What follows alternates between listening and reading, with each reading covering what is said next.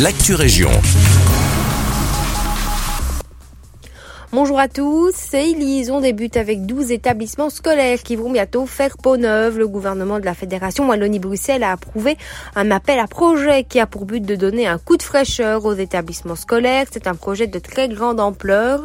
149 établissements sont concernés au sein de la Fédération pour un investissement total de plus de 400 millions d'euros, parmi lesquels au Brabant Wallon, on retrouve les coccinelles de Braine-le-Château, l'école ouverte de Lannes ou encore le Sacré-Cœur de Nivelles. Pour ces douze écoles, le Brabant Wallon sera aidé par le gouvernement avec la somme de 9 millions et demi d'euros. Waterloo se prépare à la fête cet été. La commune sera et est déjà animée par des dizaines d'événements. On a déjà la troisième édition de Place aux artistes qui a actuellement lieu aux quatre coins de Waterloo et ce jusqu'au 4 septembre. Mais ce n'est pas tout. Parmi ceux qui sont à venir, ce dimanche, il y a la brocante du Joli Bois.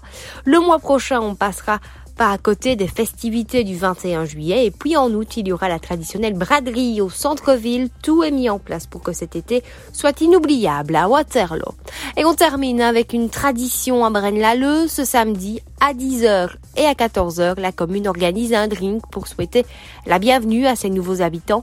Ce samedi, ce sont 2028 ménages qui sont conviés. Cela fait deux ans qu'une telle réception n'a pas été organisée à cause du Covid. Il était temps de rattraper ce retard.